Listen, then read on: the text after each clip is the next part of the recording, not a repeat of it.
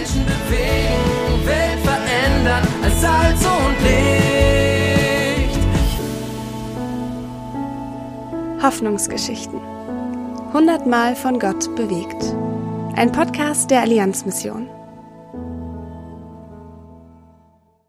Von Armutsprostitution zur Leiterschaft. Svenja Greisert berichtet aus Kenia.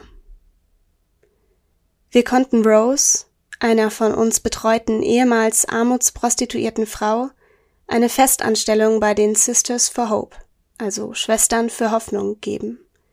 Sie ist nun für über 20 andere durch uns begleitete Prostituierte zuständig. Durch ihre eigene Geschichte ist sie mehr befähigt, als wir es je sein könnten, den Frauen zu begegnen, ihnen zuzuhören und für sie da zu sein. Es ist wertvoll, Veränderungsprozesse hinaus aus der Prostitution auf Basis von Konzepten zu verwirklichen, die die Frauen in Not selbstständig entwickeln. Rose konnte mit Unterstützung und ihren Kenntnissen über Table Banking den Aufbau und die Durchführung begleiten.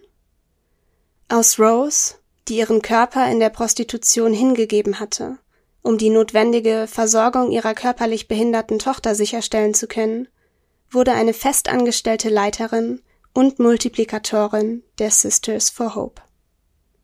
Aus 1. Petrus 5, die Verse 2 bis 3.